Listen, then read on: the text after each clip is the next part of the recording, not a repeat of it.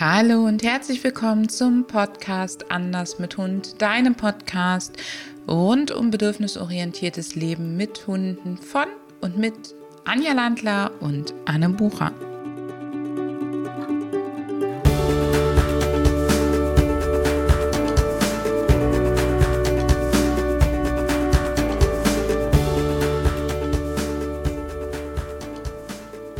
Herzlich willkommen zu einer weiteren Podcast-Folge von Anja Landler und Anne Bucher. Und diese Folge heute ist für dich geeignet, wenn du Trainerkollegin bist oder andere Spezialistin im Tierberuf. Anna, welches Thema haben wir uns heute ausgesucht? In der letzten Podcast-Folge haben wir darüber gesprochen, welche Gründe es geben kann, warum Hunde kein Futter nehmen können. Und in der heutigen Podcast-Folge wollen wir da ein bisschen auf die, ähm, aus der Trainerperspektive drauf eingehen. Also wir wollen mit dir darüber sprechen, warum können Hunde in der Regel kein Futter nehmen? Was ist da so unsere Erfahrung? Anja, magst du loslegen, was da so deine Erfahrungen aus Trainerperspektive sind? Oh ja, das ist äh, sehr, sehr spannend. Wenn Kunden zu uns kommen, wenn Kunden zu mir kommen, dann gibt es ja eigentlich zwei Aspekte. Der eine Aspekt ist, der Hund kann kein Futter nehmen. Und der andere ist, dass es vielleicht den Wunsch gibt von der Halterseite, dass er, ja, dass man vielleicht nicht mit Futter arbeiten will. Das heißt, diese zwei Dinge sollten wir uns anschauen. Bist du da meiner Meinung oder hast du da noch was hinzuzufügen? Kennst du noch einen dritten Aspekt?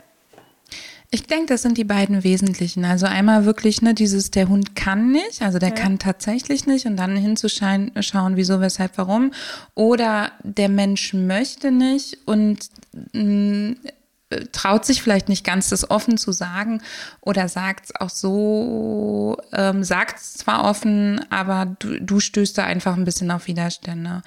Und ähm, fangen wir mal damit an, wie kommen wir überhaupt an die Informationen, was von beiden Sachen der Fall ist? Ja, genau. Also welche Fragen kannst du stellen? Äh, wie kannst du auch durch die Fragen, die du stellst, äh, den Hundehalter dazu bringen, dass er vielleicht drüber nachdenkt oder eben auch besser beobachten kann, den Hund.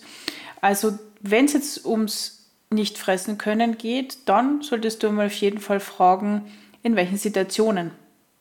Also geht es jetzt generell darum, dass der Hund zum Beispiel äh, mäkelig frisst, wenn zu Hause im Napf, ohne Napf, wie ich immer, äh, geht es darum, dass es draußen am Spaziergang passiert, äh, geht es darum, dass er nur in, äh, in der Nähe von Menschen nicht fressen kann oder in der Nähe von Ortgenossen. Welche Fragen können wir noch stellen, Anne? Ich frage total gerne, ob es Uhrzeiten gibt, zu denen er gut fressen kann oder ob es Uhrzeiten gibt, zu denen er gar nicht essen kann. Wir kennen das ja zum Beispiel, dass Hunde morgens nicht gut fressen können. Das ähm, ähm, kann ein Indiz sein. Ich frage total gerne, ob es was gibt, was er total gerne oder problemlos isst oder ob es da gar nichts gibt. Mhm. Ähm, und mh, mm, oft kriegen wir auch so Antworten wie, der frisst nur das Futter, was der Züchter uns empfohlen hat oder so. Dann kann man da auch nochmal genauer nachfragen, ähm, ob das wirklich eine Mäkeligkeit ist oder ob man gar nicht ausprobiert hat. Also entweder, dass man wirklich fragt, ah, das ist ja spannend, ähm, hast, was, welche anderen Sachen hast du denn mal angeboten? Dann kriegt man relativ zügig raus, ob er mäkelig frisst, also ob er viele andere Sachen ablehnt. Oder eben der Mensch sagt dann, nee, wir haben gar nichts anderes probiert, weil wir möchten nur, dass er das vom Züchter empfohlene kriegt. Ja. Also da gibt es natürlich viele Hilfestellungen in Form von Fragen.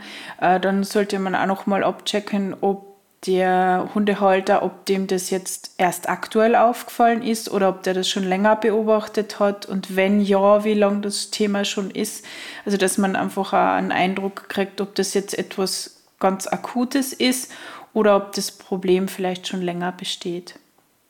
Ja, also definitiv viel, viel Fragen, auch viel beobachten. Und erstmal finde ich super wichtig, dass wir alles als gegeben hinnehmen. Wenn du zum Beispiel meinen Mann vor anderthalb, nein, länger jetzt, zweieinhalb, drei Jahren gefragt hättest, ob er bitte Futter einstecken kann, damit er mit Futter belohnen kann unterwegs, dann hätte er gesagt, nein, möchte ich nicht. Und das hat bei ganz vielen Kollegen dazu geführt, dass sie uns so ein bisschen komisch angeguckt haben und dass sie das Gefühl hatten, mein Mann weigert sich über Belohnungen zu arbeiten und das als mein Mann.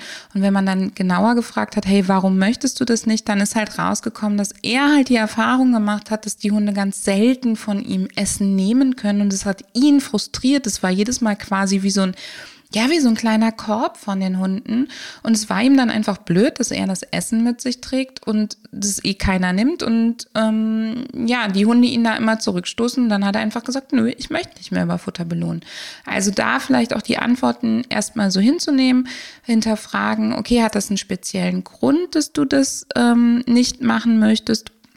Und dem Hunden auf, Kunden auf jeden Fall erstmal das Gefühl ehrlich vermitteln. Also ich meine damit jetzt nicht im Sinne von vermittel ihm das Gefühl, auch wenn du nicht der Meinung bist, das ist okay, dass er so denkt, dass er so ist. Und es kann passieren, dass du ihn unterwegs immer mal wieder darauf ansprichst, weil man sich damit eben Vorteile verbaut. Also wenn ich zum Beispiel merke, die Leute wollen nicht über Futter arbeiten, dann sage ich, das ist okay. Ähm, wir brauchen erstmal nicht über Futter arbeiten, wir sollten über Belohnungen arbeiten. Das können auch andere sein als Futter. Und Futter ist häufig einfach eine schnelle und einfache Art zu belohnen, die das Leben sehr simpel macht und praktikabel macht. Wir können auch Umweltbelohnungen, andere Sachen einsetzen. Lass uns mal schauen, was wir da sonst noch finden.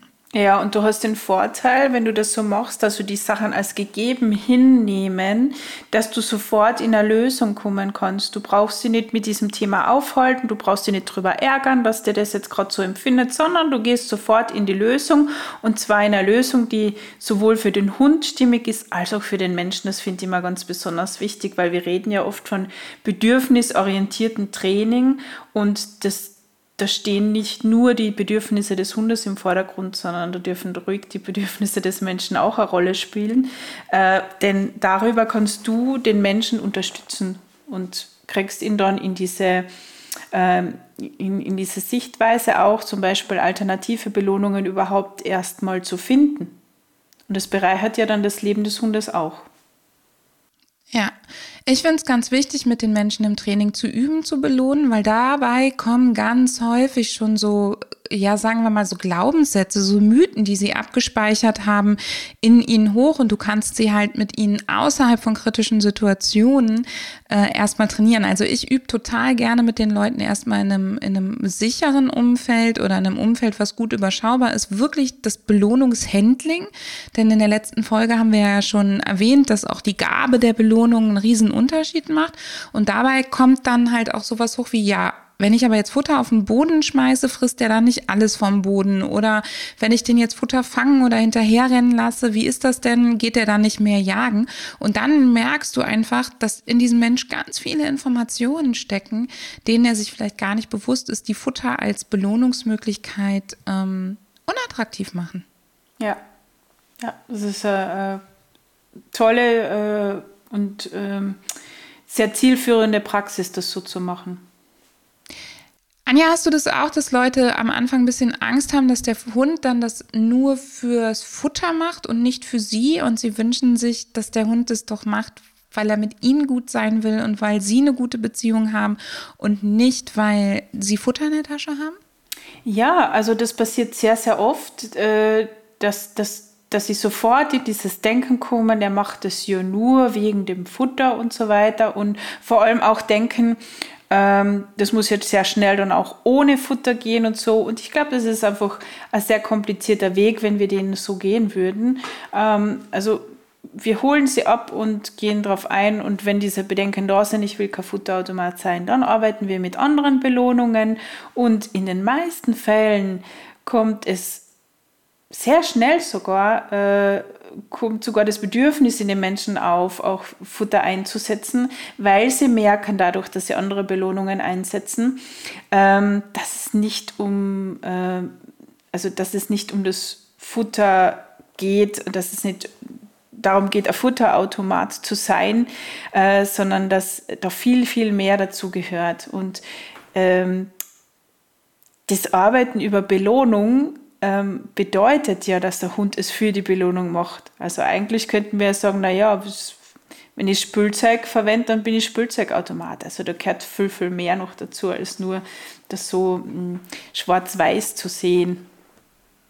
Ich glaube, da gehört auch ganz viel dazu, dass man sich bewusst macht und dass man den Leuten auch zeigt, zum Beispiel über eine Bedürfnisliste, dass Füttern auch immer soziale Interaktion ist und damit auch definitiv dazugehört und dass wir uns, das der Liebe geht durch den Magen sozusagen, dass wir schauen, dass wir eben solche Sätze ihnen, sie zu spüren lassen und auch ihnen bewusst machen, dass wir halt ähm, über Futterbelohnung eine Menge erreichen können. Ähm, und dass wir damit was Schönes, Praktikables haben, dass das aber immer auch etwas mit ihnen zu tun hat und das Füttern eine soziale Handlung ist. Ja, ja. Und als Trainer kannst du das auch als Chance sehen, wenn jemand zu dir kommt, wo der Hund kein Futter nehmen kann oder der Mensch kein Futter geben mag. Denn diese Menschen machen sich dann schon vom ersten gemeinsamen, von der ersten gemeinsamen Einheit an Gedanken, wie kann ich den Hund sonst belohnen? Und das Leben wird dadurch viel vielfältiger und die Hunde also die Menschen lernen die Hunde viel schneller kennen, als hätte man jetzt einen Hund, der sehr, sehr gut auf Futter reagiert und den man mit Futter super motivieren kann. Ähm, oder eben dieses krasse Gegenteil, die so stark am Futter interessiert sind, dass man eher so den Kundenwunsch hat, der soll doch nicht immer schnappen. Und das kann natürlich auch wieder negative Auswirkungen haben. Also wenn sehr viel Impulskontrollübungen mit dem Hund gemacht werden, hat das ja auch wieder Auswirkungen. Also da haben wir schon, wenn wir das als Chance sehen, ist das eine tolle Geschichte. Ja, und wir können den Leuten ganz viele andere Belohnungswege beibringen, mhm. wo wir uns ja manchmal von den Leuten, wo der Hund gut essen kann, sehr wünschen, dass wir nicht immer in die Futtertasche greifen, ganz sondern genau. eben auch viele, viele andere Belohnungen einsetzen. Jetzt gibt es ja die Fälle, wo der Hund wirklich das Essen nicht nehmen kann. Und ähm, da finde ich, ist der erste Schritt herauszufinden, in welchen Situationen kann er denn essen. Und wenn er nie gut ist, dann ist es definitiv erstmal die, bitte, bitte, bitte der erste Weg, die gesundheitlichen Sachen abzuklären. Und zwar sehr pingelig und genau. Mhm. Und in der Zeit mit den Leuten natürlich schon zu trainieren und Hintergrundstress zu reduzieren und all das, was du schon ändern kannst.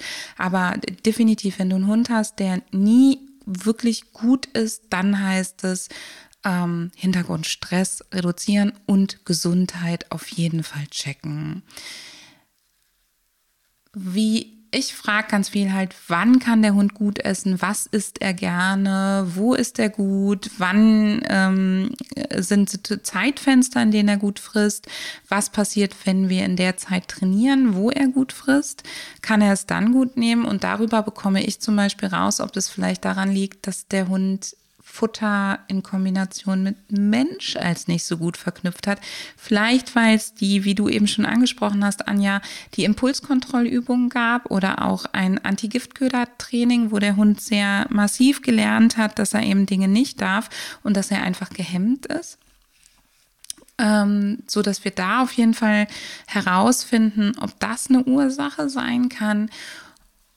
Oder auch häufiger Grund, dass er einfach zu gestresst ist. Und ich finde, das ist der aller, allerhäufigste Hund, dass die Hunde einfach total frustriert und gestresst sind und deswegen nicht essen können. Hm.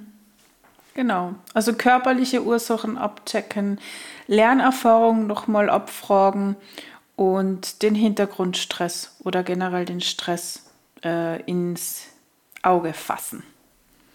Und da finde ich das Thema Frust und Fressen ganz wichtig. Ich kenne ganz viele Hunde, die, wenn sie total frustriert sind und gestresst sind, da gibt es halt zwei Varianten. Einmal die, wo wir von den Leuten hören, ich will kein Futter einsetzen, weil der am Futter immer so hoch fährt. Da weiß ich, ist es ja eigentlich nicht das Futter schuld, sondern das Training ist nicht gut gestaltet gewesen mit dem Futter.